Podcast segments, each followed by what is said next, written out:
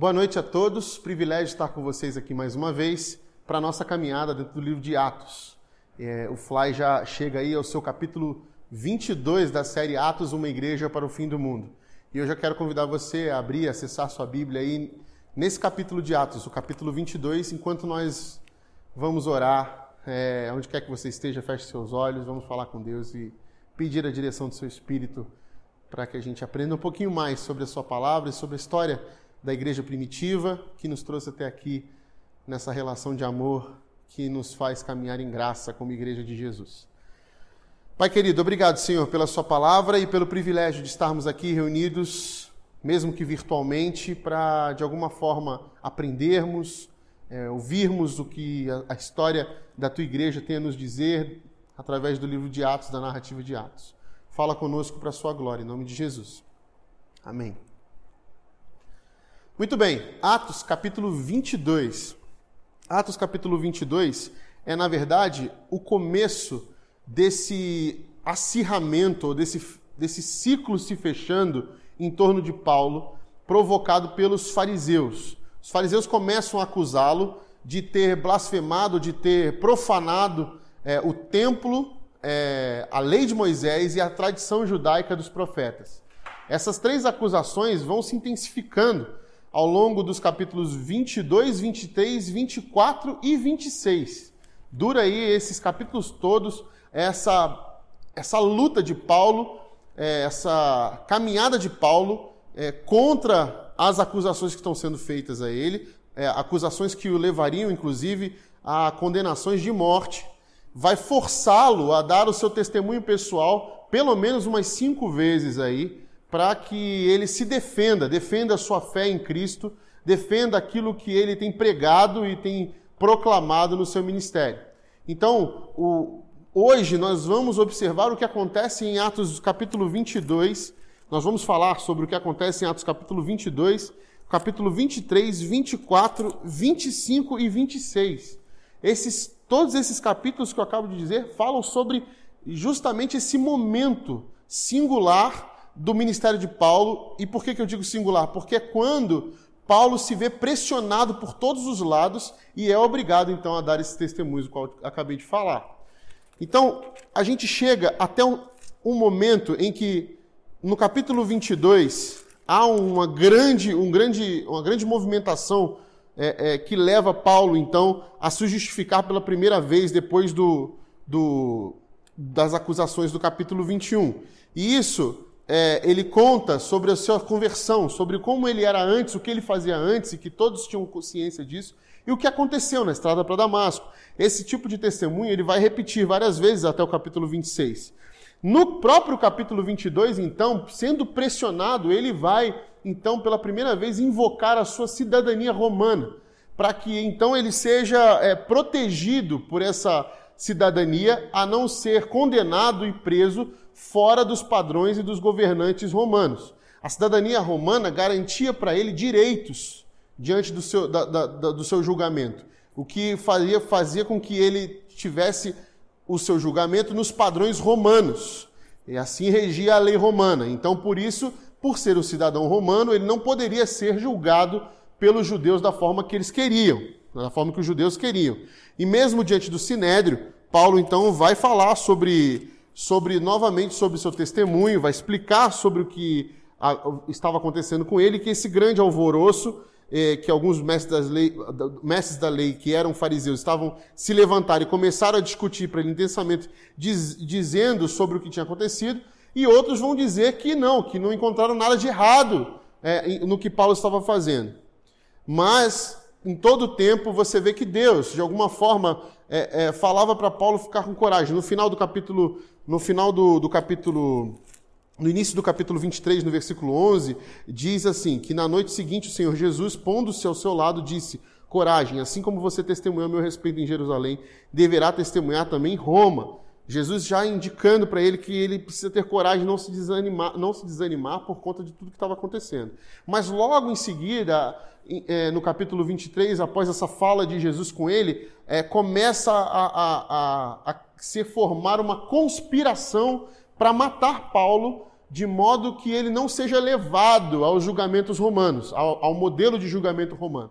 Então, a, gente vai ler aqui a partir do versículo 12 que há então uma grande conspiração que os judeus estavam fazendo para trazer Paulo novamente a público, com o objetivo falso de que ele apresentasse mais, é, é, mais argumentos em sua defesa, mas que na verdade era só um pretexto para ele ficar exposto ao ataque dos judeus. E aí os judeus, então, 40 judeus se levantariam e iam tentar matar Paulo nesse momento. Mas, por sorte, o sobrinho de Paulo, filho de sua irmã, ouve tudo e vai avisar Paulo, que foi levado então para Fortaleza Antônia, fortaleza essa é, é, que ele foi colocado por conta de ter invocado a sua cidadania romana.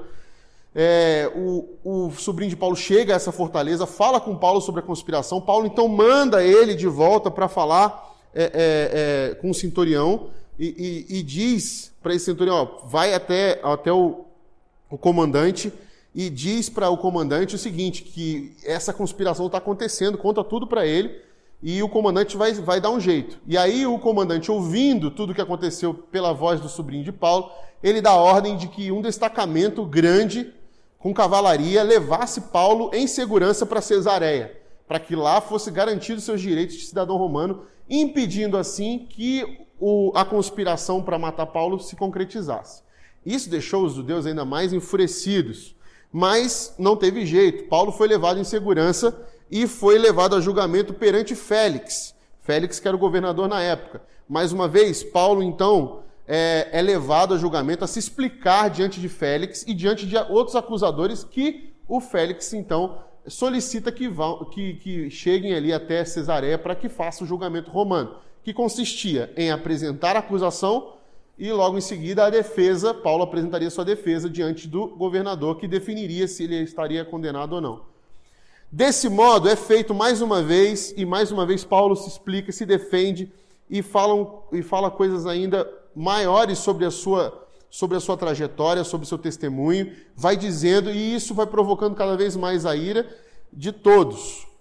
Mas há uma parte da fala de de Paulo, muito importante, no capítulo 23,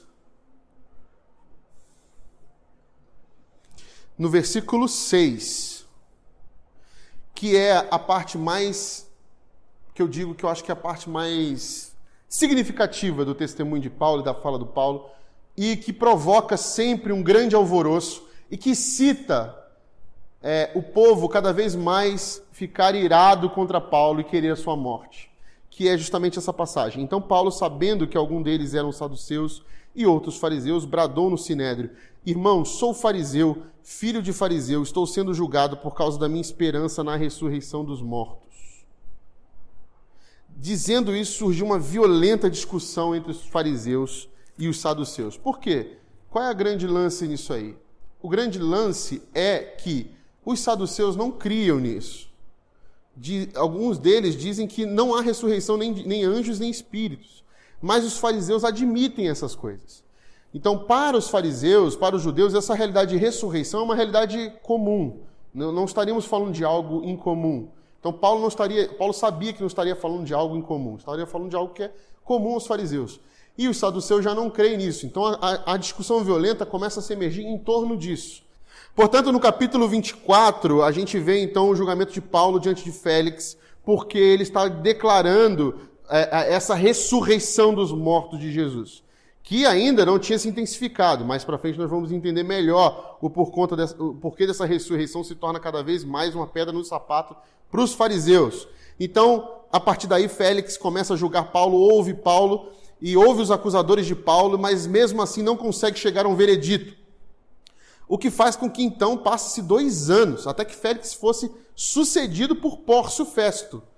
E aí, depois de dois anos, é, é, é, o Félix queria manter ainda a simpatia dos judeus, porque ele não quis, ele não quis condenar Paulo, isso poderia provocar ele, é, provocar nele uma antipatia, mas deixou Paulo preso, né, sob custódia do palácio de Herodes, e aí por dois anos. Então, passa então essa, essa responsabilidade para Festo.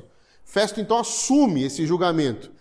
Festo, então, depois de três dias que chegou na província, já quis resolver o problema logo. Ele já quis, não quis deixar para depois. Subiu então para Cesareia, de Cesareia para Jerusalém, onde os chefes sacerdotes e judeus mais importantes compareceram diante dele, apresentando as acusações contra Paulo. Isso já no capítulo 25.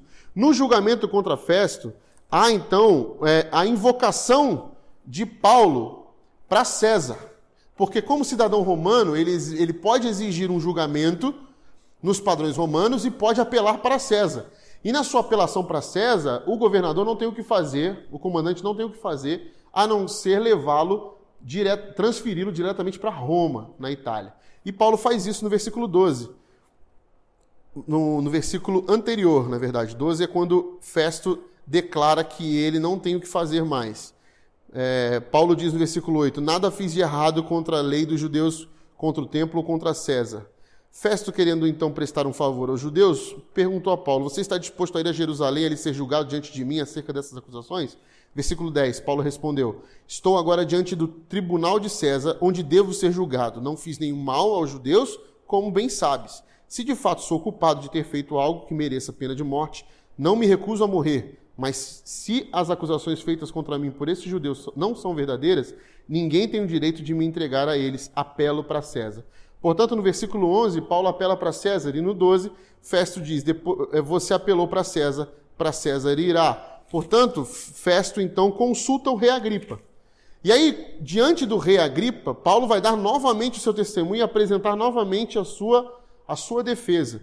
E o rei Agripa vai perceber que esse homem, Paulo, apóstolo, não tem nenhuma culpa e poderia até ser liberto. Mas por conta do seu apelo a César, Paulo teria que voltar e ir até Roma para ser julgado lá. Mas aí sim, no versículo, no capítulo 26, no versículo 26, no final de seu testemunho, no final da sua defesa, Paulo faz a afirmação mais importante de todas dentre esses capítulos que nós estamos atravessando. Versículo 23. Que o Cristo haveria de sofrer e, sendo o primeiro a ressuscitar dentre os mortos, proclamaria luz para o seu próprio povo e para os gentios. A esta altura, Festo interrompeu a defesa de Paulo e disse em alta voz: Você está louco, Paulo. As muitas letras estão levando à loucura. Aí é o ponto crucial de todos esses capítulos aqui que vão falar sobre essa, esse cerco que se levanta contra Paulo. Porque Paulo está dizendo que Jesus Cristo ressuscitou, e isso, essa fala de Paulo, tem incomodado os, os, os judeus, os fariseus, de tal modo que eles querem a sua morte. Aí você me pergunta, Rodrigo, se a ressurreição era algo comum para os judeus, os fariseus, como já disse aqui, por que então essa fala de Paulo específica que você está se agarrando incomoda tanto eles e a, a ponto do próprio, do próprio Festo interromper a, a, o julgamento e dizer que ele está louco diante do rei Agripa? Festo estava dizendo que ele era louco não por conta da ressurreição, mas porque Paulo disse que Jesus foi o primeiro o primeiro a ressuscitar dentre os mortos, que haveria de sofrer e sendo o primeiro a ressuscitar dentre os mortos, proclamaria a luz. Pelo fato dele ser o primeiro, isso fazia com que toda a, a, a, todo o conceito judaico de ressurreição caísse por terra. Por quê? Porque nós temos exemplo de gente que ressuscitou antes de Jesus. Lázaro, por exemplo. Lázaro ressuscitou, mas morreu de novo. O que, Jesus, o que Paulo está dizendo aqui é que Jesus ressuscitou e está vivo e não vai morrer mais. Ele morreu e ressuscitou e está vivo eternamente. Esse tipo de fala é o tipo de fala que legitima um Messias, o Cristo, legitima que esse é Deus, o Deus que veio para nos salvar, para nos resgatar, e que as profecias, os profetas todos diziam que viria. Essa fala de Paulo é, é, a, é o que dá legitimidade ao, a Jesus de Nazaré ser o Cristo de Deus. E por isso havia esse incômodo, um incômodo profundo que fazia com que os fariseus quisessem, desejassem a morte de Paulo. Porque fazer isso era admitir que o Deus de Israel, o Deus que lutou pelos nossos antepassados, que venceu as batalhas, o poderoso Deus, o, o, o, o, Deus de guerra, que venceu as batalhas do nosso, do nosso povo no passado, venceu os gigantes dos filisteus, que nos livrou das garras do Egito com grande poder, abriu o Mar Vermelho, fez com que 300, os 300 de Gideão vencessem as batalhas, que o grande e poderoso Deus de Israel era um Deus que morria numa cruz. E a cruz era o alto flagelo da humilhação, o maior, o mais alto flagelo da humilhação. Não era a morte mais hedionda, mas era a morte mais humilhante. Jesus foi humilhado, cuspido, enxovalhado, envergonhado, foi chamado de ovelha e cordeiro, porque morreu quieto, em silêncio, calado, jogado de um lado para o outro, chacoteado e chicoteado. Jesus foi assassinado e morto, humilhado como um perdedor para os homens. Admitir que o Deus poderoso de Israel é o é Jesus de Nazaré, fraco, morto numa cruz, admitir que Ele é o Deus, porque Ele então ressuscitou, o primeiro a ressuscitar dos mortos, e está vivo, admitir isso é dizer que Deus de Israel é um Deus fraco, é um Deus humilhado. E isso para os judeus era algo inadmissível. Inadmissível. Por conta da sua história com o Deus de Israel poderoso do passado. Acontece é que Paulo está apresentando o Evangelho. E ao apresentar e ao proclamar o Evangelho, ele apresenta a face mais bonita de Deus. A face não do poder, não da destruição, não do poder miraculoso, mas a face do amor. Essa face que se entrega, que dá a vida pelos seus, que morre no lugar. Por isso que Paulo escreve em 1 Coríntios, 1 Coríntios capítulo 2. Eu mesmo, irmãos, quando estive entre vocês, não fui com um discurso eloquente, nem com muita sabedoria, para lhes proclamar o mistério de Deus, pois decidi nada saber entre vocês a não ser Jesus Cristo e este crucificado. E foi com fraqueza, temor e com muito tremor que estive entre vocês. Minha mensagem e minha pregação não consistiam em palavras persuasivas de sabedoria, mas em demonstração do poder do Espírito, para que a fé que vocês têm não se baseasse na sabedoria humana, mas no poder de Deus. Paulo está dizendo que a sua mensagem, a proclamação do seu evangelho, não está ligada ao poder de persuasão, da força, mostrando o braço forte do Senhor sobre os povos, se impondo ou impondo a sua vontade, mas é o poder do amor de Deus manifesto no Cristo crucificado. Esse Cristo crucificado que mostra essa face de, de um Deus amoroso, de um Deus que se importa, de um Deus que cuida, de um Deus que se entrega e que ama de maneira perfeita e incondicional. Esse tipo de discurso provoca nesses fariseus que estão viciados em poder, viciados em, em, nesse poder que é, é, ludibria, entorpece as suas veias, os seus olhos, é, dando para eles a sensação de que não, nosso Deus não, não, não nos faz perdedores. Nós somos cabeça, nós não somos cauda. Nós somos vitoriosos porque servimos a um Deus que é vitorioso sobre as coisas, que esmaga os inimigos. E, e, Jesus é a prova dessa face amorosa de Deus que vai dizer que não, nós não mais amaldiçoamos o que nos amaldiçoam, nós amamos os nossos inimigos, nós damos a outra face, nós não somos mais uma nação bélica. Nós somos um povo de amor que oferece amor e entrega sua vida, e somos como ovelhas que vai para o matadouro, que vai para o, para, para o meio dos lobos. Nós damos a nossa vida, nós nos entregamos. Essa face do Deus amoroso, essa face do amor de Deus mostrada em Jesus Cristo, é a face que incomoda esse povo viciado em poder e viciado em controle, viciado em manipular, controlar, impor, oprimir, porque se apegaram a um Deus dos seus antepassados que manifestava seu, o seu poder de forma miraculosa, mas não compreenderam o Deus que é amor, o Deus que se entrega. E ao olhar para esse Deus, não conseguiram distinguir, não conseguiram ver a face de Deus em Jesus Cristo. Por que, que não conseguiram ver a face de Deus em Jesus Cristo?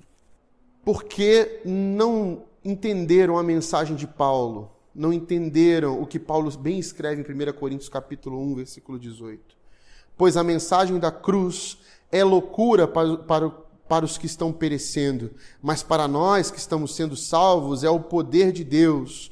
Pois está escrito: Destruirei a sabedoria dos sábios e rejeitarei a inteligência dos inteligentes. Onde está o sábio? Onde está o erudito? Onde está o questionador desta era? Acaso, to, acaso não tornou Deus louca a sabedoria deste mundo, visto que na sabedoria de Deus o mundo não o conheceu por meio da sabedoria humana?